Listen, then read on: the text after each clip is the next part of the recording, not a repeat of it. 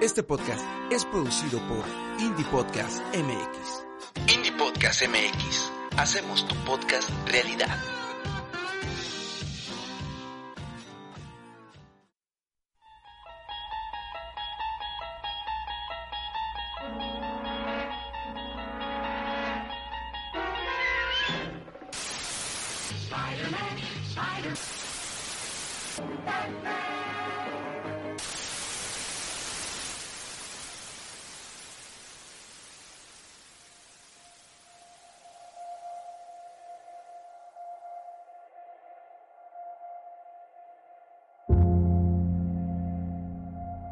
Existe un lugar en donde historias fantásticas suceden. Un lugar infinito donde la ficción da lugar a eventos extraordinarios más allá de nuestro entendimiento. Todo esto sucede en una dimensión distinta a la del mundo, de la visión y del sonido. El reino maravilloso de la imaginación, la guarida del Eternauta. Comenzamos.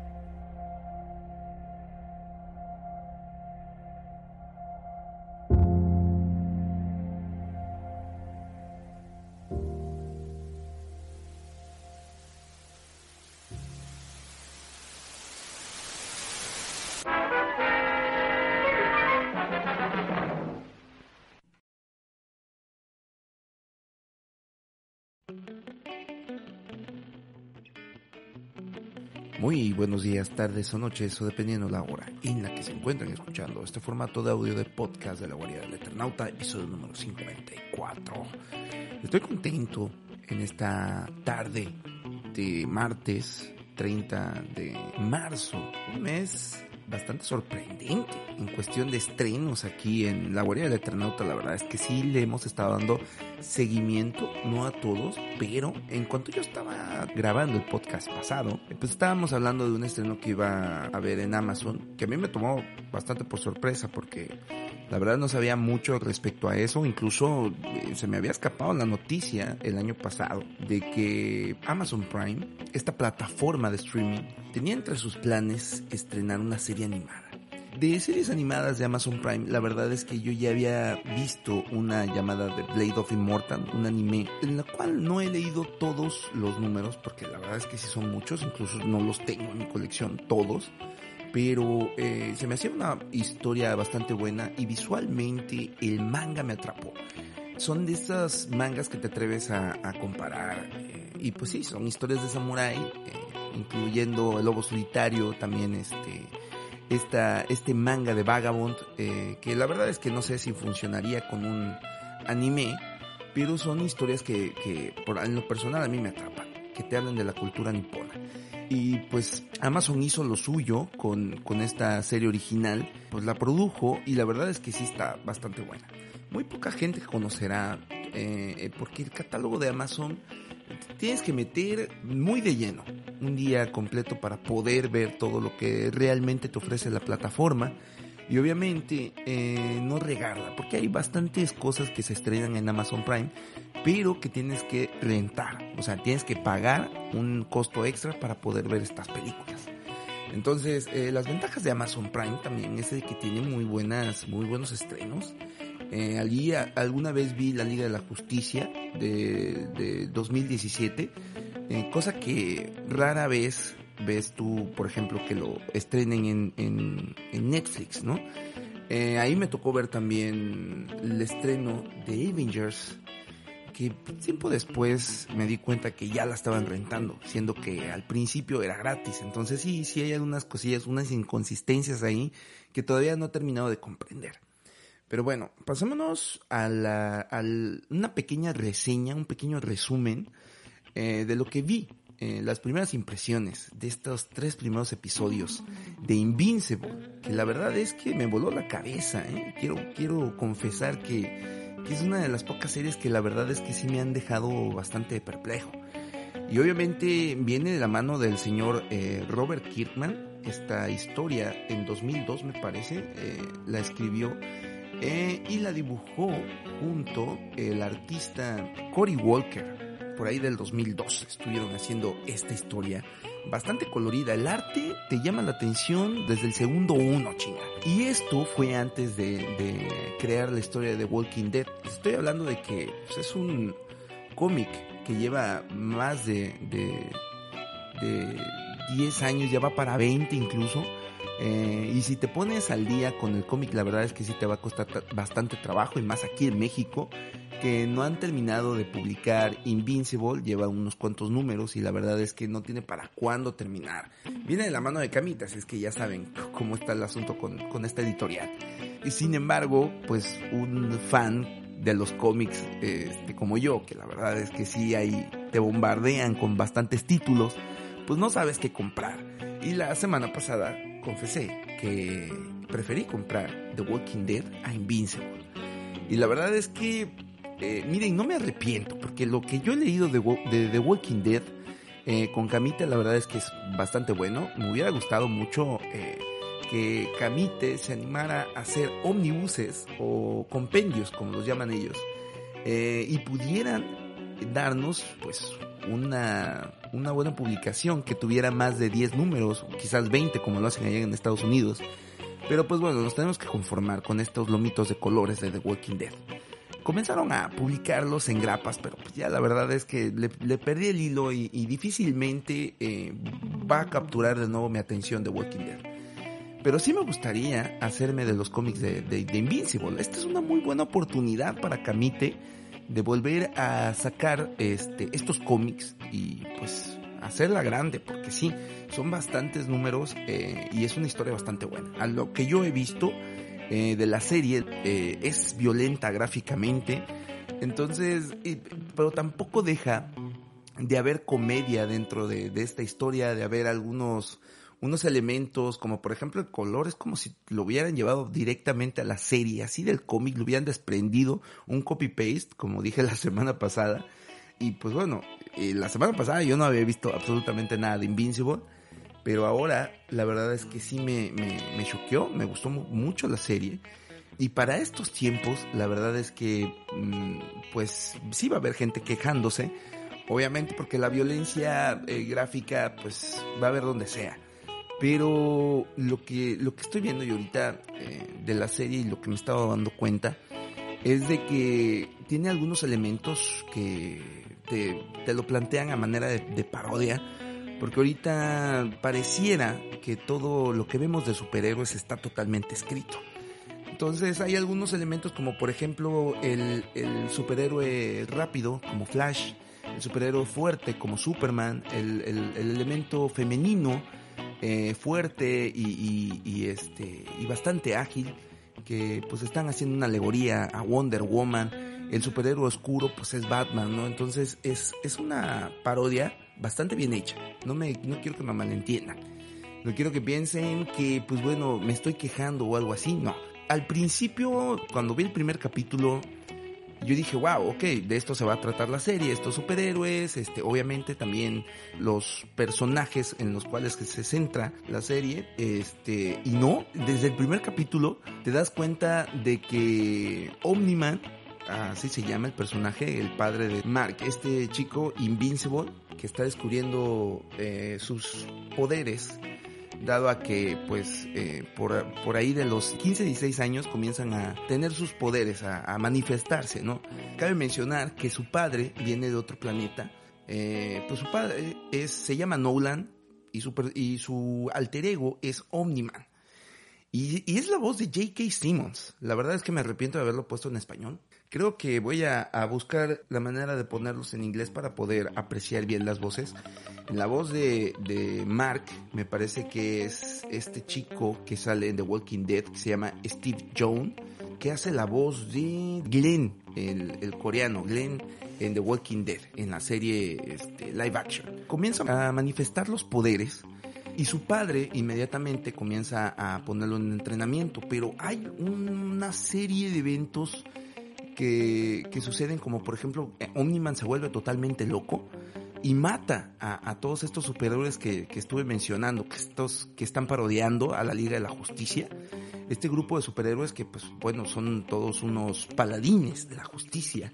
y Omniman se vuelve loco y, y, mata a todas estas personas de una manera tan violenta y tan gráfica que podría decir en este momento que esta serie no es para todas las personas. O sea, para empezar es para mayores de edad, ¿no? Por, la violencia, más que nada.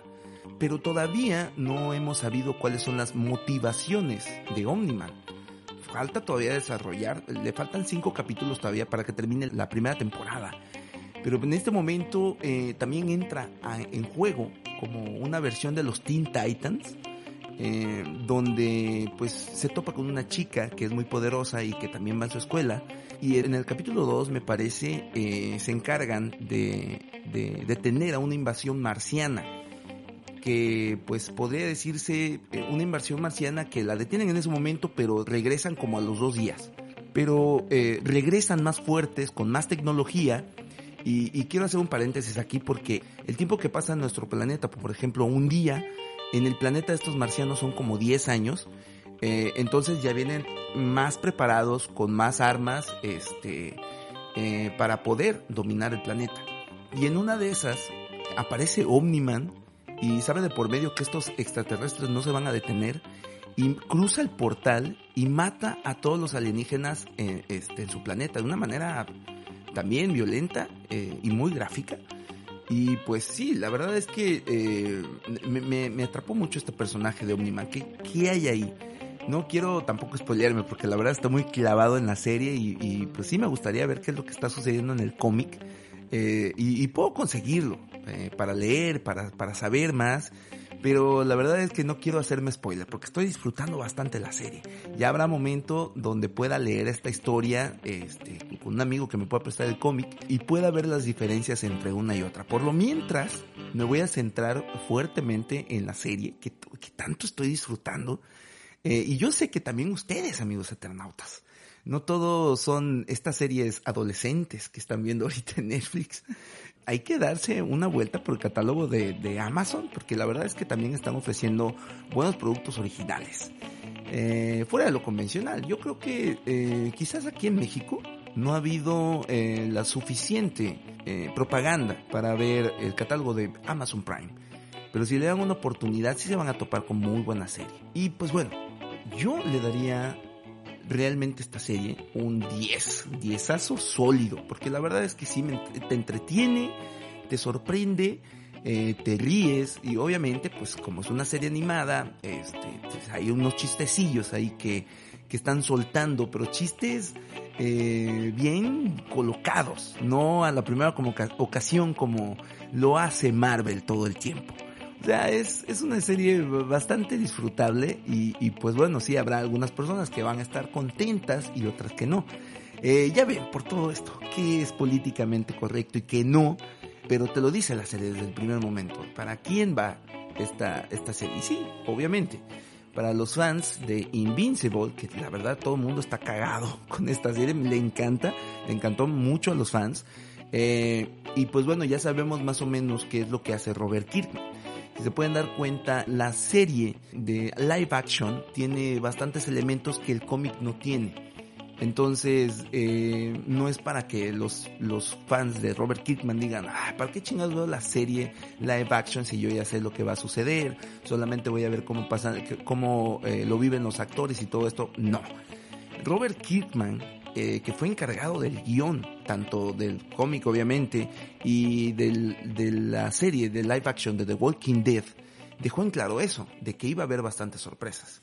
Sin embargo, con el tiempo, temporada tras temporada, pues sí ha perdido eh, la magia esta serie. Eh, se torna bastante repetitiva a veces y yo la verdad es que sí, dejé de verlo desde hace muchísimas temporadas. Me quedé con lo poco bueno porque pues se dicen bastantes cosas de The Walking Dead y la verdad es que sí, como que me da miedito ver las últimas siete temporadas, creo. No, no son siete, pues son más. Eh, ¿qué, ¿qué, temporada me quedé? Me parece que me quedé en la temporada número 4 o 5, algo así. Eh, no recuerdo, ahorita no sé la neta cuántos, cuántas temporadas hay, pero eh, sé de por medio de que todos esos actores eh, que interpretaban los personajes que tanto me gustaban en, en la serie, pues ya no los voy a ver, porque ya se murieron todos, al parecer. Pero bueno, eh, es una recomendación que yo les quiero hacer si tienen oportunidad de contratar este servicio. La verdad es que es bastante económico y pues sí está bueno. Ah, habrá que ver qué es lo que viene porque Netflix también eh, ya anunció todas estas series que se van a estrenar en, en lo que va del 2021 y, y, vienen cosas buenas, ¿eh? Este, por ahí hay muchas series live action que se desprenden de los cómics y, y sí está bien. Lock and Key es una de ellas. Eh, vi dos episodios, no vi todo, completamente toda la temporada, pero sí me gustaría eh, contratar de nuevo Netflix para poder ver estas cosillas que nos ofrecen. Cobra Kai también. O sea, es, son cosillas ahí para el fanservice que, que nos encantan tanto que nos mama. Y, y sí, hay muy buenas producciones y se están esmerando tanto Amazon como Netflix. Habrá que ver eh, qué nos ofrece el catálogo de HBO Max en julio, que se estrena, me parece que es en julio o algo así, pero pues para ese entonces este, se va a estrenar Dune en septiembre, me parece, eh, y es un gran acierto. Hay que ver, hay que ver Godzilla vs. Kong.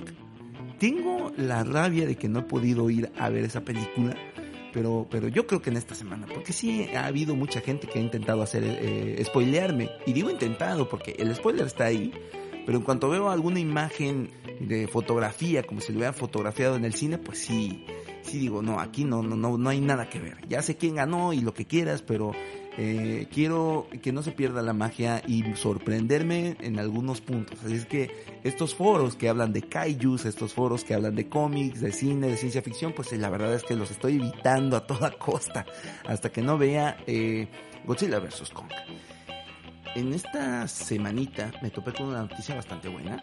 No quiero que piensen que... Miren, es noticia para mí. Es noticia para mí, eh, pero esto ya se habló en febrero. Eh, pero hay algunas cosas que se nos escapan de nuestro espectro. Y pues una de ellas es que eh, Chloe Zhao, que algunos lo conocerán por una serie que está por estrenarse, Nomadland, está trabajando la versión de Drácula que va a mezclar elementos de western y de ciencia ficción. Eh, ya habíamos visto una serie de tres capítulos, una miniserie, y cada capítulo me parece que dura hora y media. Es muy buena, no voy a decir que no. Sin embargo, si me preguntas con qué episodios me quedo, nada más diría que el episodio 1 y 2. El tercero no me gustó tanto, pero el, desarrollo de los personajes que aparecen en la serie eh, la verdad es que sí es bastante bueno. Y pues la sangre no escatiman, la violencia gráfica tampoco. Eh, y esta serie es en colaboración de la BBC de Londres. La idea original es de, esta compañía, de la BBC, pero con el dinero de Netflix de por medio. Y la verdad es que sí, es mucho que decir porque las series de la BBC, si carecen de algo, es de, de dinero, de producción, obviamente. Eh, pero ahora va a ser esta combinación de estos elementos de western y ciencia ficción, pues qué chingón, la verdad, me, late bastante. Eh, me suena como a Cowboys vs. Aliens, eh, no sé, no sé, por, ahí, algo ahí hay de, de que, que, alimenta mi curiosidad.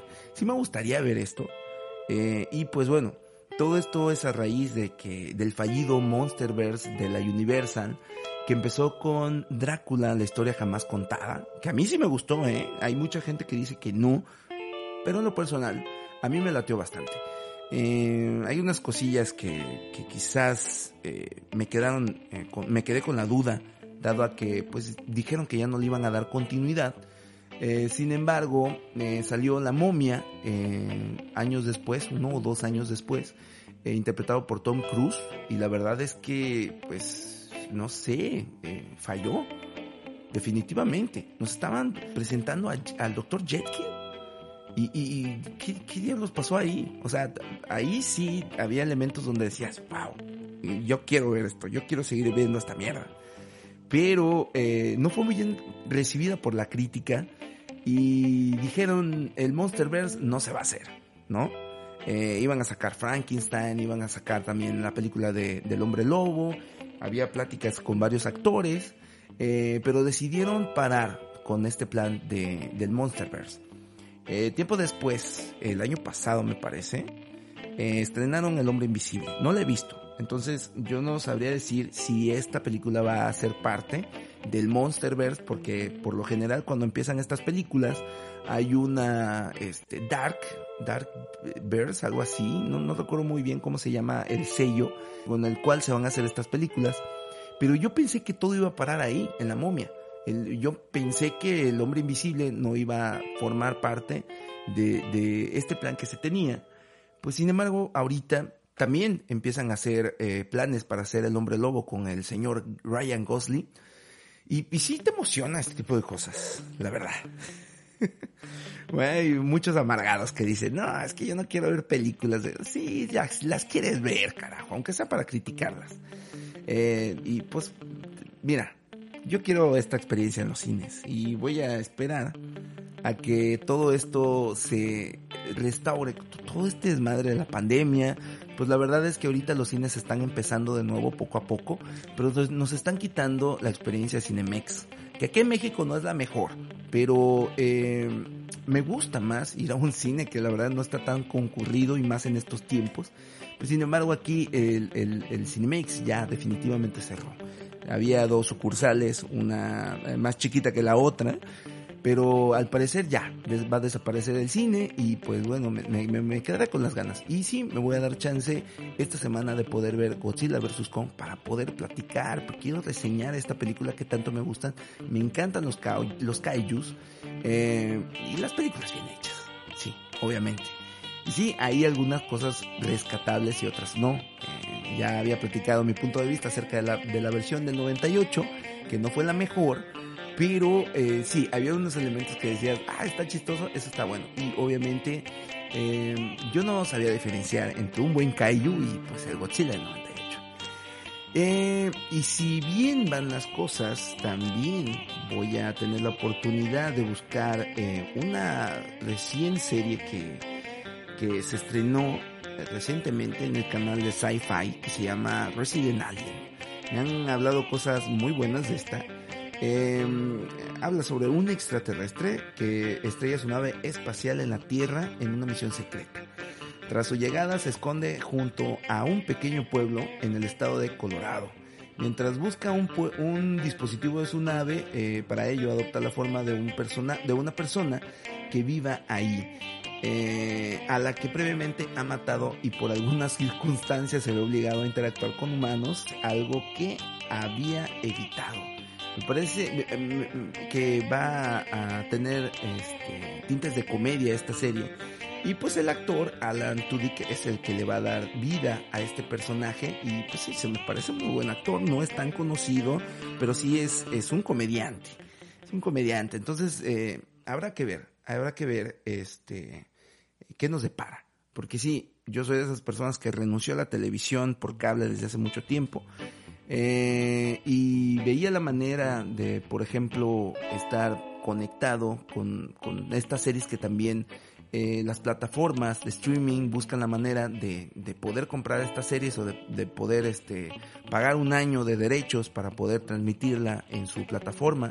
Y pues bueno, no dudo que en algún momento, si no, me, no tengo la oportunidad de contratar cable, porque sí se me hace bastante innecesario, eh, dado a que tienes que firmar por un año casi casi para, poder abandonar el, el, ¿cómo se llama? El contrato, un año completo. Así es que imagínense.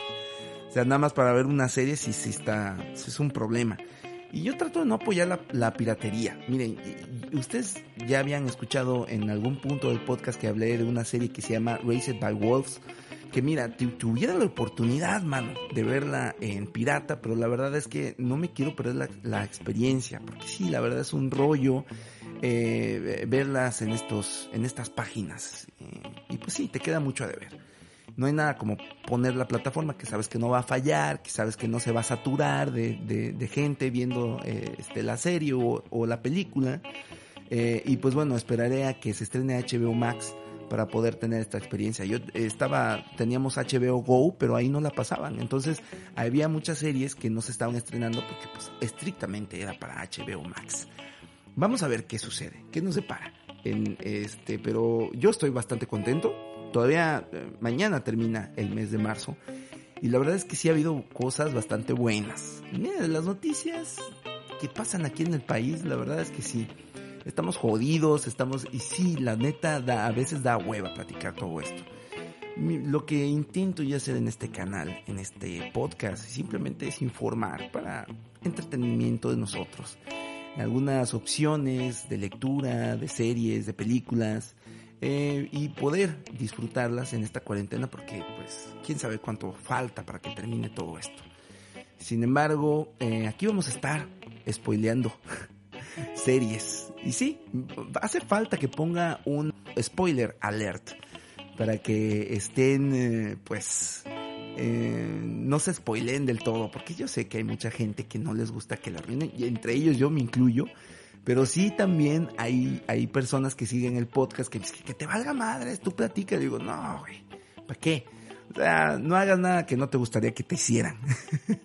Soy de esas personas que dicen eso. Pero bueno, muchas gracias por escuchar este podcast. Muchas, muchas, muchas gracias a toda la gente que se toma la molestia de poder reproducir este podcast en su dispositivo. No pierdo la oportunidad también para invitarlos a que se unan a nuestra comunidad. Estamos en Facebook, Instagram eh, y Twitter. Ahí si buscan la guarida del Eternauta, la googlean, pues bueno, ahí les va a aparecer todas las redes sociales. El podcast se escucha en Spotify, se escucha también en Google Podcast y pues, perdón, pero he fallado con la tarea de poder subir el podcast a iTunes eh, por algunos problemillas que tengo ahí, pero próximamente vamos a estar subiendo el podcast ahí. Yo no sé cómo lo voy a hacer, pero sí ha tenido problemillas, no sé.